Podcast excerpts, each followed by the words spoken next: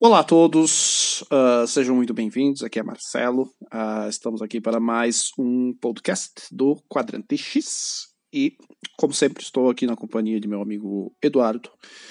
Hoje, especificamente sobre Jornada nas Estrelas, Star Trek. Um, o tema de nossa escolha de hoje, nosso debate, é Kobayashi Maru, né, o famoso teste de caráter da frota estelar, um, que um, nós vamos discutir hoje as suas implicações, as suas influências, é, do que realmente se trata esse teste, é, qual a relação dele né, com toda. A gente pode explorar com todo muitas questões do canon de Star Trek, por que ele é tão importante, né, de onde veio, por que é tão importante, porque ele transcende aí, é, como muitas coisas de Star Trek, né, como a gente as coisas que a gente mais ama de Star Trek é, transcendem aí a, a, a série, né? É, vem para nossa para o mundo real, né? Para a nossa vida, que é o que importa. Então, é, como a gente traz esse assunto e como ele pode até, inclusive, nos tornar pessoas melhores. Um, seja muito bem-vindo, Eduardo. É, olá a todos, obrigado, Marcelo, pelas boas-vindas. É, tem razão, sim, né? Eu sempre achei muito interessante essa questão do teste. Ele meio que foi tirado do, na Ilha de Campo, porque nunca tinha sido citado antes, né? Mas ali era uma questão que era um, um universo que ainda estava em construção. Ainda não tinha sido estabelecido certas regras, certas coisas, então ficou legal, né? De ter, não foi uma coisa forçada, não foi aquele tipo de retcon besta, né? E foi bem importante para a trama do filme em si. E eu acho interessante porque ele nunca mais foi citado. Eu, eu posso estar muito enganado, mas eu não lembro de ter ouvido citações da nova geração ou tipo Space Nine. Eu sei que em Voyager, como eu assisti inteira recentemente, não teve citações. É, existe, eu até coloquei aqui para trazer sobre um exemplo. Existe um teste, é, o termo Kobayashi Maru realmente não foi mais citado, a não ser é óbvio na refilmagem de 2009, né, que é o universo paralelo, enfim, lá do J.J. Abrams. Um, existe, existem momentos com testes, né? Existe na, se não me engano, é sexta temporada, aquele episódio em que a Troy, na nova geração, é, da sexta temporada da nova geração, ela está fazendo o. Ela se submete ao teste, né? Ela escolhe submeter ao teste da foto, né? Porque ela é conselheira e ela, ela enfrenta um teste com questões similares, mas ele obviamente não é o Kobayashi Maru. Mas depois eu, a gente vai falar mais sobre esse, é, esse, esse, episódio específico que eu queria falar, é, para fazer um paralelo com o nosso assunto principal. Mas realmente não com o termo. Existe no. Uh, nos, eu também trouxe outro exemplo aqui no, nos livros, né? mas aí são menos conhecidos, né? daquela série New Frontiers um, existe sim. Uh, eu não me recordo aqui o nome do capitão, teria que dar uma olhada. O capitão da uh, Enterprise, da. Uh, no New Frontiers. Frontier é do, aquele, do Peter David, né? Isso, exatamente, exatamente. É o capitão. É Cal Hum, Cal, Isso, exatamente. Esse, esse cara aí. Da, da USS Excalibur, né? Que é uma nave, no começo é uma nave classe Ambassador e depois ela é destruída em uns volumes e se torna uma é, é feita a Excalibur A, que é a classe Galaxy, né? Eu não sei se é Calhoun, Calhoun, não tem pronúncia direito, né? Ele é um alienígena, tal, não é humano, esse capitão. Isso mesmo, é o Calhoun, enfim. Ele. É, é ele. Eu, eu, também trouxe esse exemplo aqui, é um exemplo menor, porque a série de livros, né? Pouca. Acho que só realmente fãs hardcore leram alguns dos livros, né? Enfim.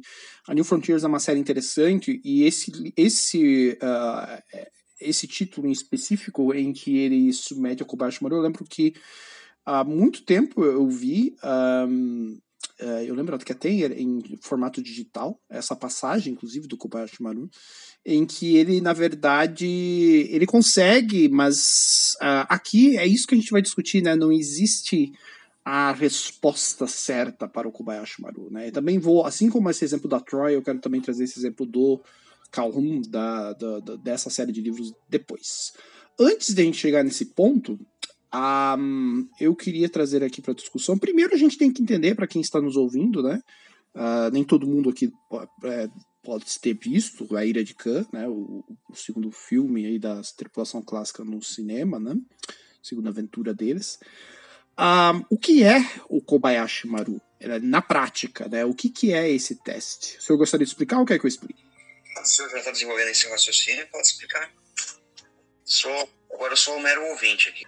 Um, bem, o, o, Kobayashi Maru, ele é um, na, na prática, ele é uma, um teste simples, tá? Assim, em termos de, para você entender do que se trata, né? A contextualização dele é simples é uma, simu uma simulação em que os capitão, né, o, o aquele é, uh, candidato a capitão, enfim, aquele o, oficial da frota, ele vai se submeter, em que é uma simulação da ponte de uma nave, né, no caso, na, na Ilha de Khan, uh, uh, demonstra ali a Savick, né, que é aquela personagem vulcana, ela está como capitã, mas é um teste que, é, pelo menos, é, esse oficial, né, é, que gosta, que que quer essa promoção, enfim, que quer é, subir ali né, né, nas graduações da frota, ele vai ter que é, se submeter pelo menos uma vez, né? É o que, o que o cânone estabelece, né? E ficou conhecido dessa forma. Então, é, você tem essa simulação, você está na ponte de uma nave estelar da frota e você está fazendo,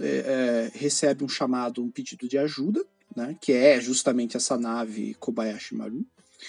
É, e ela está em situação crítica, está prestes a explodir. Só que a nave ela está após a, a fronteira, né? Existe uma, uma linha imaginária, enfim, uma fronteira da região uh, dos Klingon, do Império Klingon. Uh, então ele está uh, essas naves Klingons, enfim, é bom lembrar que quando Kobayashi Maru foi introduzido, os Klingons ainda não eram parte, não havia ainda o um acordo com a Federação, né? Isso vai acontecer só no, a partir do filme 6. Aqui o filme 2 ainda os Klingons não eram aliados à Federação. Um, e o capitão ele recebe essa, pedido de ajuda. A maioria dos uh, candidatos eles acabam atendendo o pedido e, e, deslocam a nave até lá, mesmo sabendo que vão infringir aí a linha é, a fronteira, né? E aí surgem é, naves inimigas, Klingons, que te cercam. Né? Então você vê esse cenário extremamente difícil aí para ter que lidar. Então a questão aqui é um, você a, atende como capitão, você atende o pedido da nave aí pedindo ajuda, mesmo que tenha que ultrapassar aí a linha, né? Que existe um tratado, existe um respeito, você tem que respeitar, que é uma linha que você está entrando em território é, que não é de aliados, você não tem permissão para entrar lá. É, não há tempo para avisar o Império Clean para pedir ajuda, porque a nave está próxima a explodir. Então você, você, como capitão, tem que tomar essa decisão. Você vai lá ajudar e aceita as consequências de infringir essa linha de, fronte de fronteira, ou você ignora, deixa aquela nave explodir, as pessoas morrerem e respeita o tratado. Ou seja, você está numa, numa situação que nos americanos chamam de no-win scenario, né? Não há possibilidade, por mais que você, independente da decisão que você tome, você vai ter consequências que não vão ser consequências agradáveis. Tá? Se você decidir passar a fronteira, você provavelmente será atacado por várias naves Klingons, talvez você não tenha tempo de transportar, talvez você consiga transportar as pessoas da Kobayashi Maru, mas seja destruído pelos Klingons. Talvez você consiga resistir aos Klingons, mas daí não tem energia para transportar todo mundo da nave. É, é, ou você vai tentar salvar a nave, vai colocar a sua tripulação em risco, né? Ou você pode simplesmente não ir, a Kobayashi Maru vai explodir, milhares de pessoas vão morrer e você vai, você como capitão tomou aquela decisão, é, respeitou aí, né, um tratado, mas uh, vai ter que lidar com essas mortes na sua consciência. Né? Esse é o preço, e também até pelo julgamento de próprios tripulantes, da, né? próprios outros oficiais da sua nave que vão obedecer, mas estarão ali te julgando. Né? É, isso é a vida, é a vida como funciona. Né? Você, como líder, são as consequências de você, como líder.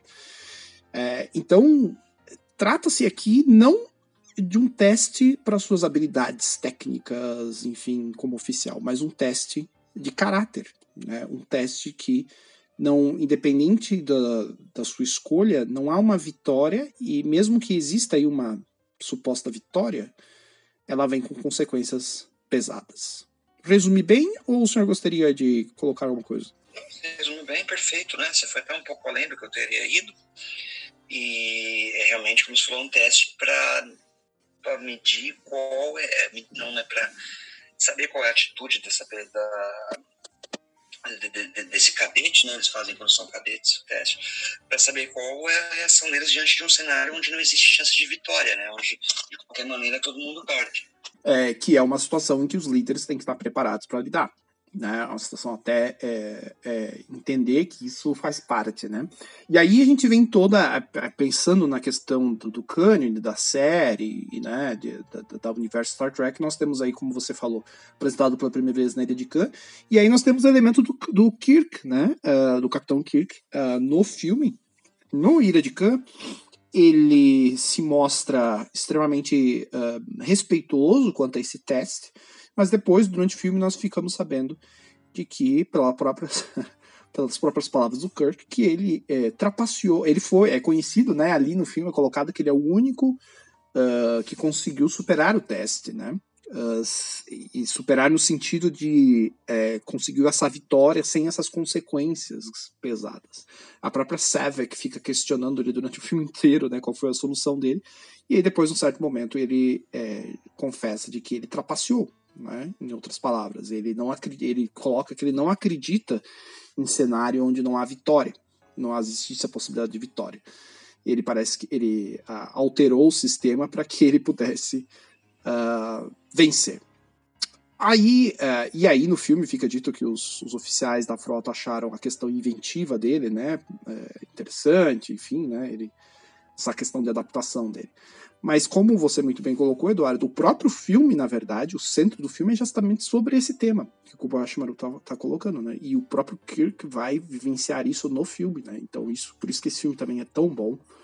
É, justamente essa questão do sacrifício e de entender que sim, é, no próprio filme, é, como a gente já fez um podcast aqui, o Kirk, ele para que ele consiga, né, e a tripulação para que ela consiga sobreviver e vencer o Khan, uh, existe um sacrifício, e esse sacrifício é o do próprio Spock, né, o braço de, né, o primeiro oficial, o principal amigo ali, né, o grande amigo do Kirk, e que é uma coisa surpreendente no filme, enfim, esse sacrifício que é uma escolha do próprio Spock, né, e aí tem essa fala dele, né, que é, o, o, bem de, de, de, né, da maioria prevalece sobre o bem de uma pessoa, né, então ele fez essa escolha, é uma escolha de caráter ali, né, dele, de entender de que, como na posição que eles, que eles têm, é um preço pequeno a se pagar pelo bem maior. Uh, e aí você tem essa lição para o próprio Kirk, né, que não acreditava justamente nisso. Uh, que sempre encontrou uma forma, mesmo que trapaceando, ele sempre encontrou uma forma de salvar as pessoas e ainda sair vitorioso, não ter danos, enfim.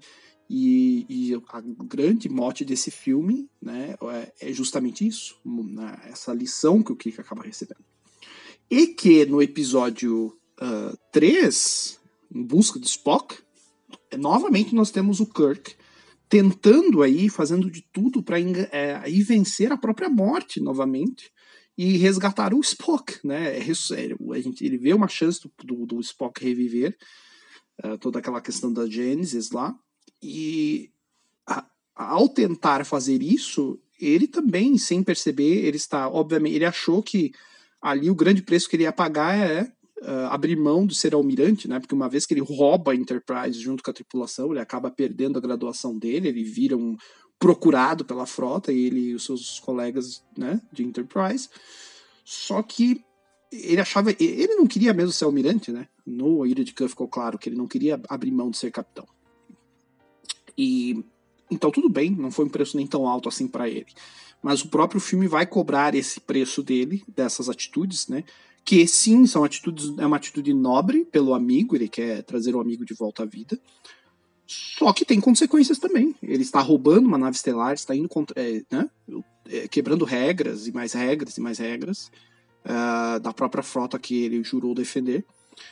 E uh, esse preço vem no filme, né? Com a própria morte do filho dele, que ele que ele conheceu no filme anterior, né, no Ira de Khan.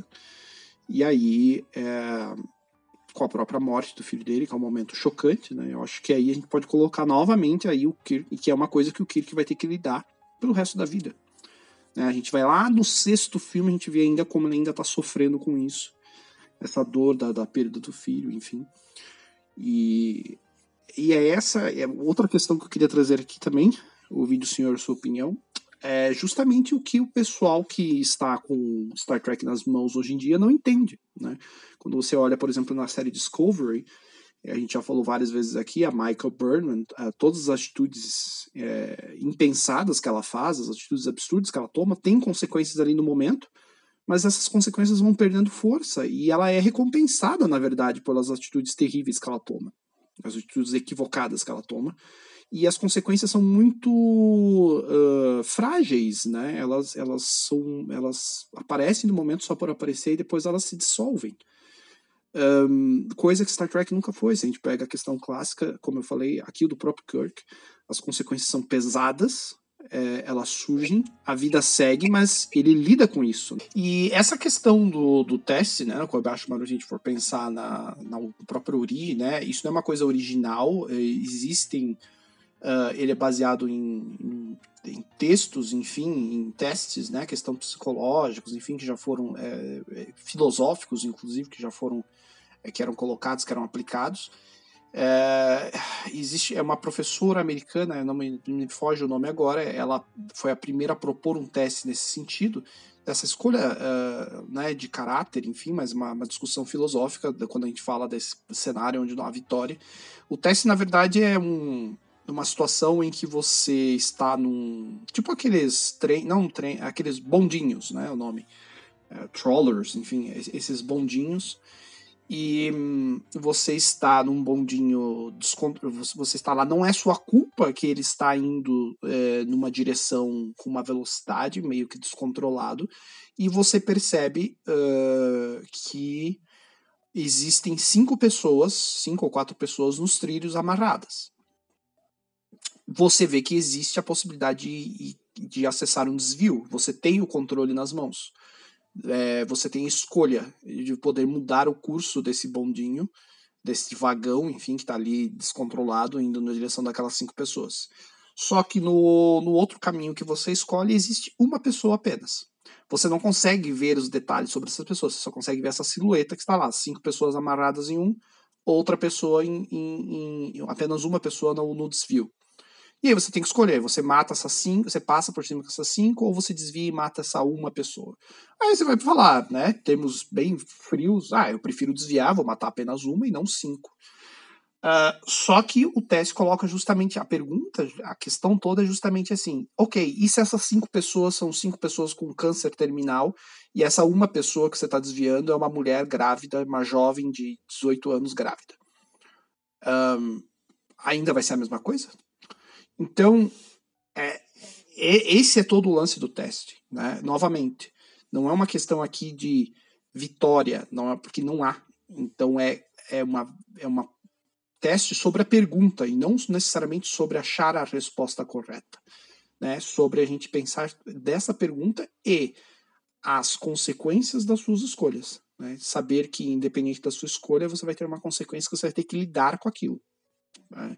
É, e isso, ah, quando a gente pensa é, nos, nos dias de hoje, né, para nós trazerem para nossa realidade, que é o que está aqui, é, acho que para isso que essa discussão serve também, é que cada vez mais, eu dei esse exemplo da Discovery, né, mas ela é um reflexo da, dessa geração que a gente vive agora, desse momento que a gente está vivendo principalmente agora, né, momentos tão sombrios e em que nós vemos as falhas das, dessas pessoas que estão no, no, no comando, né? De, de várias, vários contextos e vários lugar, locais diferentes.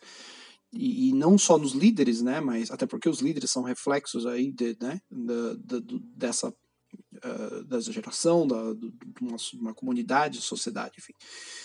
E nós vemos cada vez mais as pessoas com dificuldade de uh, aceitar assumir as responsabilidades de seus atos.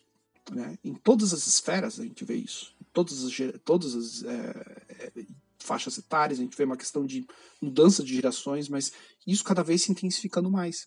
E isso se reflete, né?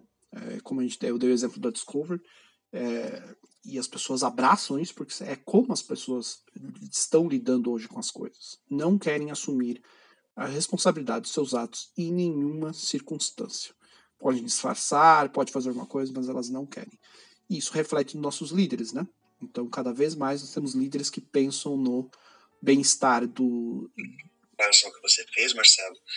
É, a gente já foi bem mais polêmico do que nós somos atualmente, né? Como a gente sempre brinca aqui.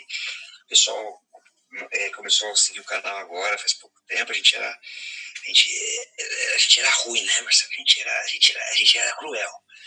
Mas você tem toda razão nisso. E assim, é, não vou citar nomes, pessoas, né? Não quero criar uma polêmica maior ainda, mas uma coisa, repara, você citou, tem que é, perceber isso.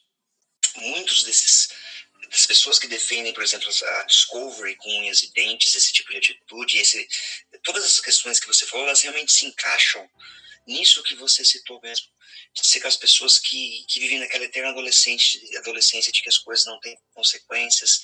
De, você entende o que eu estou querendo dizer? Não sei se eu estou sabendo verbalizar, me expressar, mas. E daí rola essa identificação da pessoa justamente com esses personagens, com, essas, com essa série, que muitos chamam boomers, né? Ficam falando, boomers, acho que o termo é boomers, sei, criticando que quem gosta acha a série clássica boa, por exemplo, é porque é idiota, porque a série é uma porcaria, que bom realmente Discovery.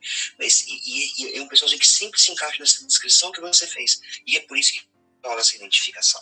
Exatamente, como eu falei, em todas as esferas. Às vezes as pessoas podem achar coisa boba isso, né? Ah, uma análise, ai, gente, por que, que vocês têm que problematizar tudo? É só uma série de TV. Não. Eu acho que a gente consegue sim, através de uma análise de coisas como uma revista em quadrinhos, uma série de TV. Gente, isso é, é questão cultural, isso é, é, é tá intrínseco, né? É comportamento, é, é, é um reflexo então, sim, a gente consegue fazer uma análise de, de antropologia, de, de, estudo de sociedade através da música, né? através da arte, da pintura, dos filmes, sim. É, e também ela está aí para isso, e por isso que é tão importante né? É, ter essa liberdade, para que a gente consiga justamente entender melhor o que está acontecendo. Né? Então, é, concordo com você, e é justamente isso. A, a, gente pega uma coisa como, né, aparentemente boba, como uma série de TV, que teoricamente as pessoas falam que ah, tem que só entreter, não é para pensar. Um, e a gente consegue fazer essa, é, né, minimamente uma análise de, do que nós estamos vivendo hoje quanto a isso. Né, em todas as esferas, né, do micro para o macro, a gente está vendo isso hoje. Por isso que eu mencionei essa questão dos líderes, sem querer aqui citar nomes, né? Nosso intuito acho que já é o bastante que colocar isso para pensar. Eu não preciso dar nomes aos bois, como dizem, né? As pessoas que ouvirem isso vão entender o que eu estou falando. Uh, podem é, processar isso como acharem melhor, mas é a realidade. Né? Independente aqui de lados ou não, né? É, é, a realidade que nós vivemos já há algum tempo. E agora, devido ao fluxo de informação, a, a falta né, de, de barreiras no, no bom, né, para bem e para mal, com essa velocidade da informação circula hoje, é lógico que algumas, a maioria das tudo se intensifica, né? mas é um processo que já vem de muito tempo, né? Então, e que agora se intensifica muito, né? Pela questão do, do fluxo de informação. Então, concordo com você, essa questão né, é, é, encaixa justamente por isso, porque é esse reflexo que a gente brinca, né? Essa questão da eterna quinta série, né? Que o pessoal fala, essa mentalidade de quinta série, como você falou, essa adolescência que se prolonga, né? A gente ouve esses, esses papos aí de que, ah, o, agora adolescente vai até, sei lá, vinte e poucos anos, aqueles papos absurdos, né? Que a gente fala. E, e, mas que tem relação com isso. Né? Mas é uma questão aqui que a gente tá, desse tema específico abaixo Maru é justamente a assumir responsabilidades pelos seus atos. Entender que é, quando você é um líder, seja em qualquer esfera, né, profissional, é, enfim, é, na sua casa, é, seja o que for, né, você tem que lidar com as, né, você tem que ser responsável pelos seus atos e lidar com eles e parar de se esconder, né, e entender isso uh, e não achar que tudo você tem que é uma questão de vitória, né? Em que isso vai você vai ter sempre uma forma de você trapacear, vai ter sempre uma forma de você dar um jeitinho, como falam, né? É, eu acho que essa é a maior lição. Não, você sim, você pode até conseguir ficar por muito tempo na sua vida. Não estou dizendo aqui, você até pode conseguir, né? Dependendo dos seus objetivos, pode parecer uma vitória para você, mas vai chegar o um momento que você vai enfrentar esse no-win scenario e aí você não vai estar pronto e aí você vai desabar. Né? É, seja lá qual for a sua esfera, seja lá como você vai desabar, psicologicamente, materi né? falando de questão material, enfim. Um, e é interessante aqui também que mesmo na abordagem da, da refilmar, né, na, na obra do J.J. ali, nos filmes, de, os três filmes, no, nos dois primeiros filmes dele ali, 2009, é, que a gente é tão crítico, né, que a gente nem considera parte do cânone, enfim, a, lá da linha temporal da, da Kelvin, né, como ele chamou, a abordagem ao Kobayashi Maru, ela também não é baseada na questão técnica, ela também é uma questão de caráter, apesar do, da postura do Kirk ser, um, ser diferente do Ira de Khan uh, original, né? Ele, no filme de 2009, do J.J., o Kirk do Chris Pine, ele, é, ele não, não parece... É, ele tem uma cena, né, que ele faz o teste, em que ele está fazendo o teste, até porque ele é uma versão mais jovem do Kirk, que ele está mostrando, né? Ele tem uma atitude no sentido assim desrespeitosa até com o teste, né? Ele não considera o teste porque ele já alterou, já fez alteração, ele tem uma atitude desrespeitosa, diferente do, do Ira de Khan, em que o Kirk ele pelo menos tenta manter as aparências no sentido que ele sim, ele, ele respeita o teste, né? Apesar de ele ter trapaceado. O, e tal, justamente por isso, né, a questão do no-win scenario que ele não aceita. Mas mesmo assim, na versão de 2009, ainda existe esse discurso de que ali eles usam muito a palavra medo, né? É, o, existe até o confronto ali no início do Spock com o Kirk lá no, no filme de 2009, em que o Spock fala que não é uma questão de vencer, né? Aqui é uma questão de você estar é, entender, vivenciar o medo, né? Assim como no, na versão clássica, né? Na versão uh, com o Shatner, ele também vai enfrentar essas consequências, né? Ele vai vivenciar justamente eh, esse momento, né? Ele, que ele tanto fugiu, que ele tanto tentou evitar. É, não tem jeito, né? A cobrança vem, não tem jeito. Então, é, eu acho que isso é muito interessante. Um, eu queria agora trazer né, aquelas comparações que no início até a gente falou. Uh, você mencionou muito bem que realmente o Kobayashi Maru, não, é, com exceção da obra de 2009 do J.J., ele não é mais mencionado, mas nós temos coisas semelhantes, né? nós temos momentos semelhantes. Um deles é na nova geração, uh, se não me engano, na sexta temporada, aquele episódio em que a Troy ela quer passar por todo o teste porque ela quer ser colocada como uma oficial realmente ali da frota com né, a qualificação, não só a conselheira. E aí, o, inclusive, é o Riker que está cuidando disso, né? Junto com ela. E o episódio mostra é, tentativas e tentativas, né? Ela vai falhando, ela tenta diversas vezes. Eu assisti esse episódio de novo semana passada, né? E ele é uma espécie de continuação, para quem não lembra, ali para se situar, não lembro agora o nome do episódio. Essa trama dela é uma trama paralela, né? A trama B ali do episódio. Tem uma trama principal e essa. E é uma consequência daquele outro episódio que acho que chama de Disaster, Disaster, em que tem aquele a Enterprise tem aquele problema que o Picard enfrenta o pior pesadelo da vida dele, que é ficar preso num elevador com, com três crianças, né? que ele detestava criança. Fica só ela, a Ro e o O'Brien na ponte, mas toda desabitada, e como ela é oficial mais graduada, teoricamente, é ela que tem que tomar as decisões, ela não entendia nada de como funcionava a ponte, né? Depois desse acontecimento que levou ela a desejar ter esse treinamento de oficial comando, de comando, mas uma coisa assim que é fato é que qualquer força armada do mundo, né, qualquer é, é, organização militar que exista, é, é mesmo ela tendo a patente de tenente comandante que ela tinha no momento, ela jamais teria o comando efetivo ali, como é a mesma coisa que um destroyer ou um porta-aviões é, ter um, um, um, esse tipo de coisa e você colocar o médico de bordo porque ele tem a patente maior não funciona bem assim, é pela área de especialização da pessoa ali, né? Então provavelmente ele deveria ficar comandando é o O'Brien, mas ali foi uma questão de para eles explorarem que era mais interessante assim a história, mas enfim. Só que para fazer essa, essa curiosidade, porque você está falando muito hoje, eu estou falando pouco. Concordo, muito bem colocado, na verdade, esse elemento. Eu não lembrava que dessa continuidade, né? Eu lembro desse episódio muito bem, mas é, é verdade, né? Uma consequência disso. Outra questão, né? Aqui a gente está falando tanto de consequências dos atos, e aí mais uma prova, né? Essa consequência de um episódio que aconteceu anterior, umas temporadas anteriores, em que ela se viu nesse, nessa situação, e realmente, né? Uma limitação dela. E é muito legal isso, dela ir atrás uh, disso e tentar mudar, né? Enfim, aí ela fica esbarrando nesse cenário em que, para que ela consiga alcançar o que ela precisa, ela vai ter que sacrificar alguém da tripulação e ela não quer. E ela fica tentando encontrar formas de não ter que fazer isso. E aí ela sempre falha. Ela finalmente consegue quando ela decide aí enviar, né? É uma. É lógico que é uma simulação, né? São hologramas ela enviar o holograma ali do LaForge, né, do Jordi, uh, para uma missão sem volta, né? Ele vai ter que ir lá uh, resolver uma questão, ele vai acabar morrendo para salvar a nave né, e uma, a maioria da tripulação. Então é uma situação semelhante à do Spock na Ilha de Khan, em que o bem da maioria né, sobrepõe o bem de um.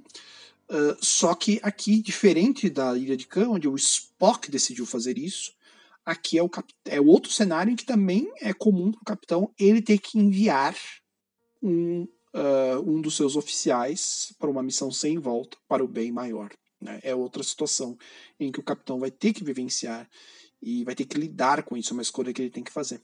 E o próprio Riker menciona nesse episódio, né, é, que a, a, a Troy ela tá com aquela sensação que ela falhou e o, o Riker fala que, como capitã, não, ela fez exatamente o que é esperado do capitão. Ela tentou todos os cenários possíveis antes de entender e decidir enviar o George para a morte, né, para o bem maior. Então, é, eu acho que é, é, semelhante ali, né, a, a questão do Kobashi Maru, apesar de ser um teste diferente, trata justamente dessa questão do, das consequências que o capitão tem que escolher, né, uh, das decisões dele. E aí uma, uma variação ali do Kobashi Maru, na minha opinião.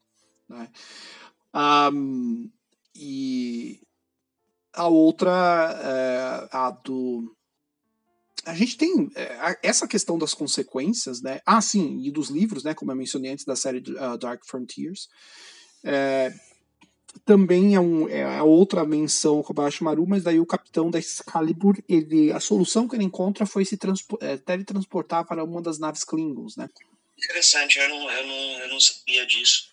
E olha que essa série aí sempre me despertou muito, muito, muito interesse. E eu estava até pensando, uns tempos atrás, antes da pandemia, né, de tentar encontrar em inglês esses livros. Eu. Porque, assim, a chance de ser publicado isso no Brasil é, é nula, né? É nula a chance. E eu estava pensando em ir atrás em inglês para ler, porque parece ser bem interessante. E eu li um, um, um, dos livros que o Peter David, eu li dois que o Peter David escreveu de Star Trek, naquela coleção que saiu pela editora Aleph, no, na, ali no começo dos anos 90, saiu entre 91 e 97, eu acho. Que eu tenho vários aqui em casa, você chegou a ver, né? Que ele publicou dois livros, um é O Paraíso Selvagem, é bacaninha, mas ele é muito bom para escrever diálogo, né? Mas não é nada demais. E tem um outro que chama Inzade, que é simplesmente excelente. Seria assim, é, eu estava lendo aquele livro, eu ficava imaginando um episódio duplo com aquela história. É, se você não, não, conhece Marcelo, pesquise, porque vale muito, muito a pena. É um livro que assim, dá para você ler uma, sentar numa tarde e lendo. Não é um grande clássico de ficção científica, não é um Duna, não é uma fundação, mas é um ótimo episódio que nunca foi realizado, porque nunca foi filmado, esse Inzad, né? E como eu gosto desse, desse escritor Peter David, desde a época que ele escreveu o Hulk, né, para quem não sabe, eu acho que provavelmente ele foi o escritor mais importante da, da história do, do, Hulk editorial, do personagem do Incrível Hulk nos quadrinhos. Ele criou muita coisa que foi usada por muito nos cinemas, é, até hoje tem consequências. E daí eu fiquei curioso na época, né? Falei, nossa, escrevendo Star Trek, ele escreveu muito quadrinho de Star Trek, inclusive aquelas edições que saíram pela editora Abril, que foi acho que nove edições só você tem, que você falou que encontrou.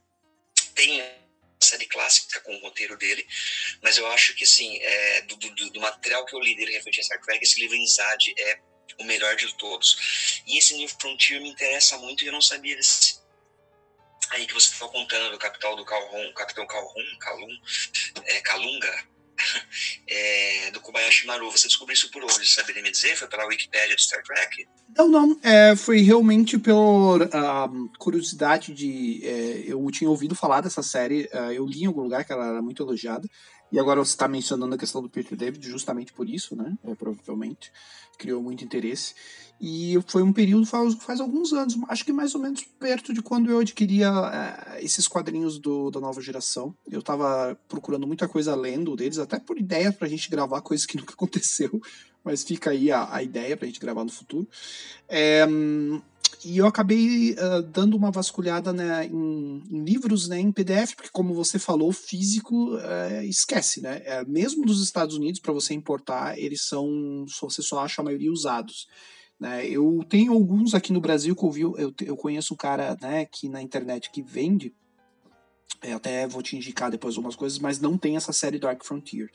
Uh, ele tem muita coisa de Deep Space Nine. New Frontier, né? Oh, perdão, New Frontier. New Frontier. Eu já vi, é, off-topic aqui, eu já vi livro desse. Eu já cheguei a ver na Livraria Cultura, livro Conjunto Nacional. Aqueles em papel jornal mesmo, aqueles mais simplesinhos, mas isso aí foi lá para 2008, 2009.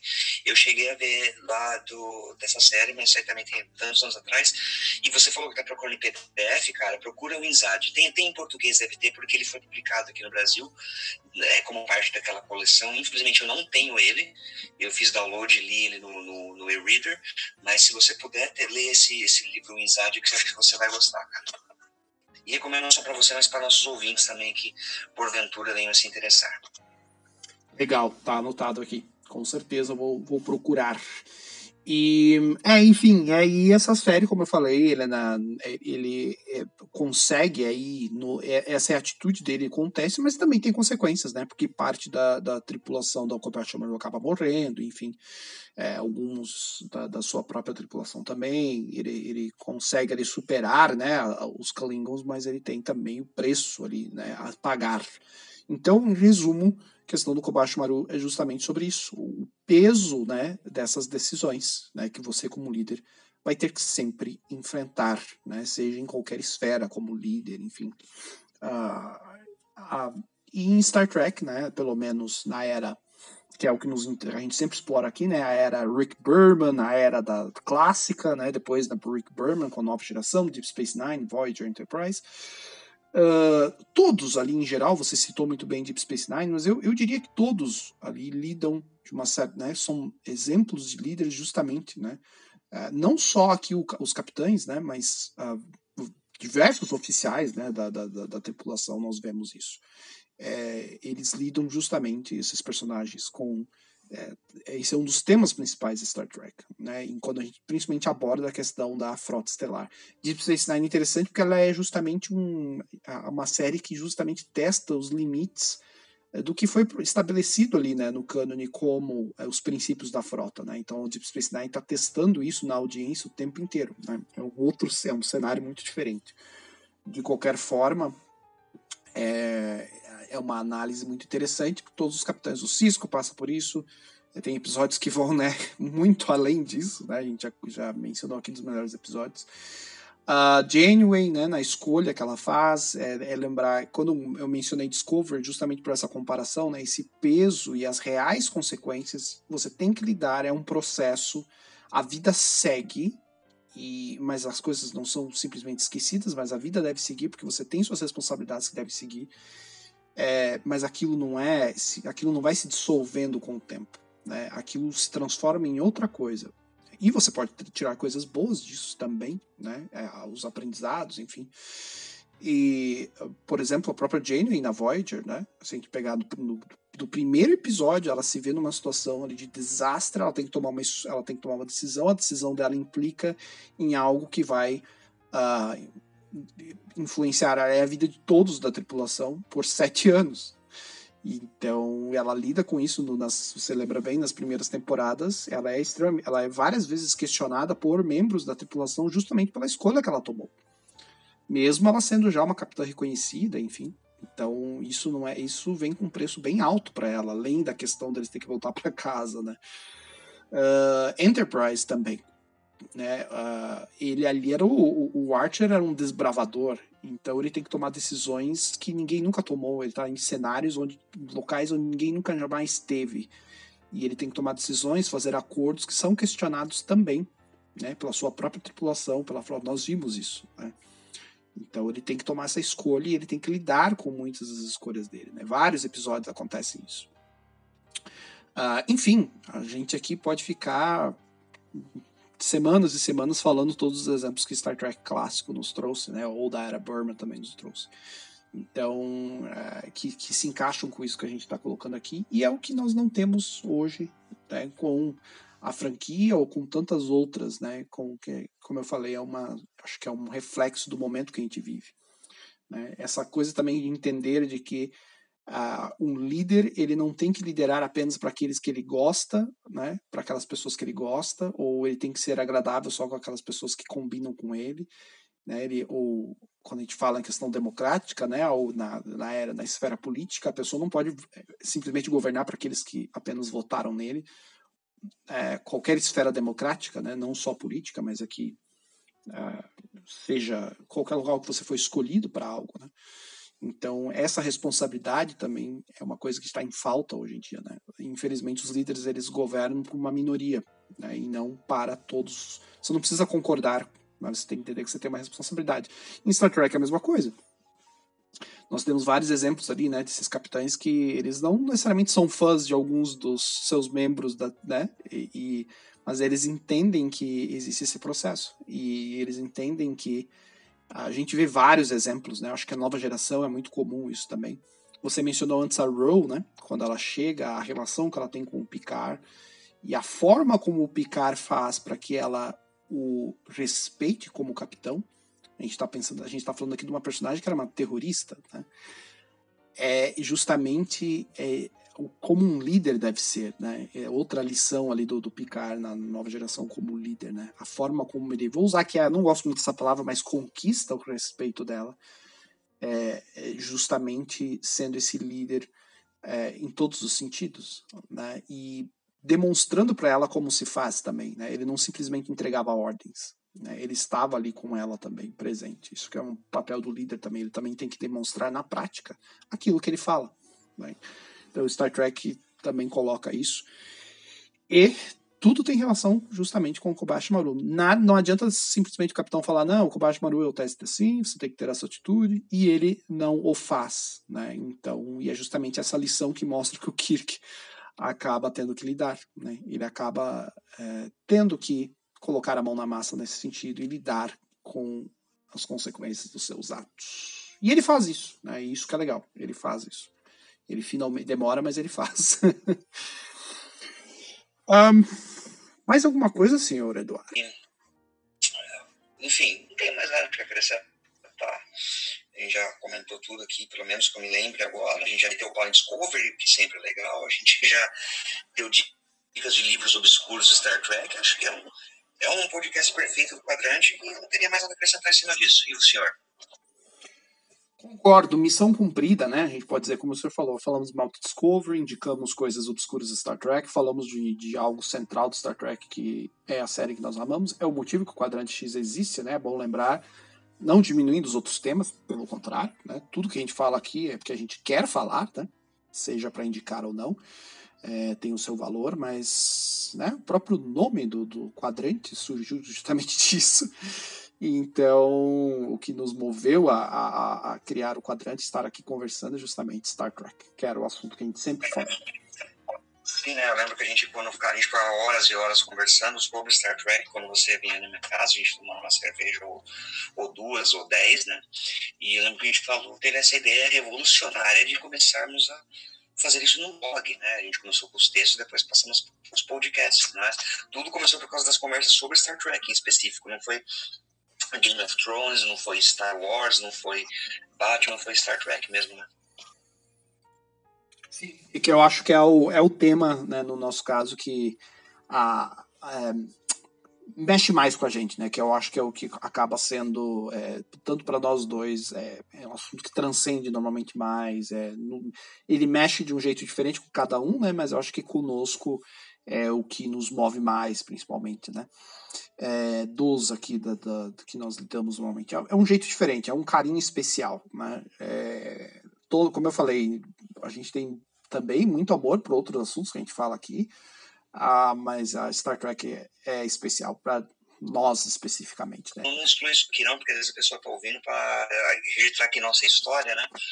Ah, dos bastidores, eu me lembro que teve uma época que o quadrante a gente ficou muito tempo sem escrever no blog, a gente estava meio que deixando de lado, a gente estava meio cansado, não sei se você lembra. Gente, no começo a gente mantinha um, um, uma rotina insana de cinco, cinco postagens por semana, aí daí uma semana era três minhas, duas suas, e na semana seguinte era o contrário, né?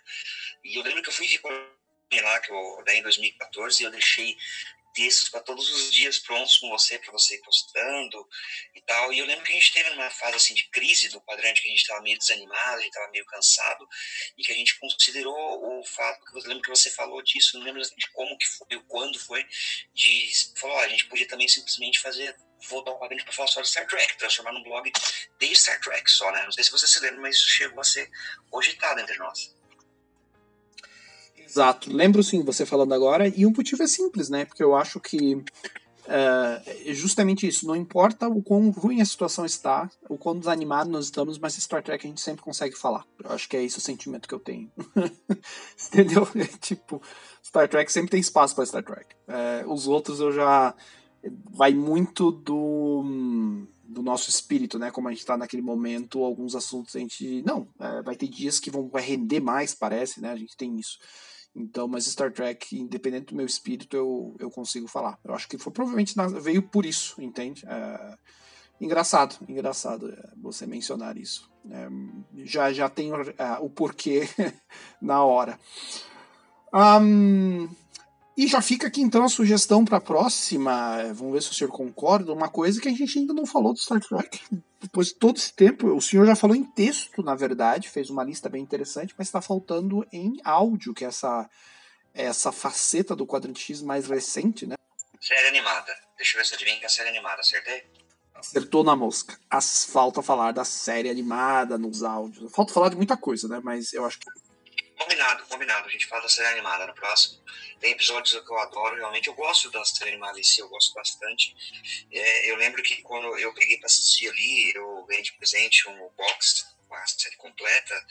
Mais uma noção de colecionismo. Não esperava grande coisa, mas foi uma coisa que me surpreendeu bastante.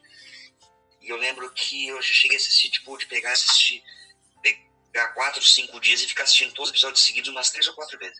Legal. Então, tá combinado.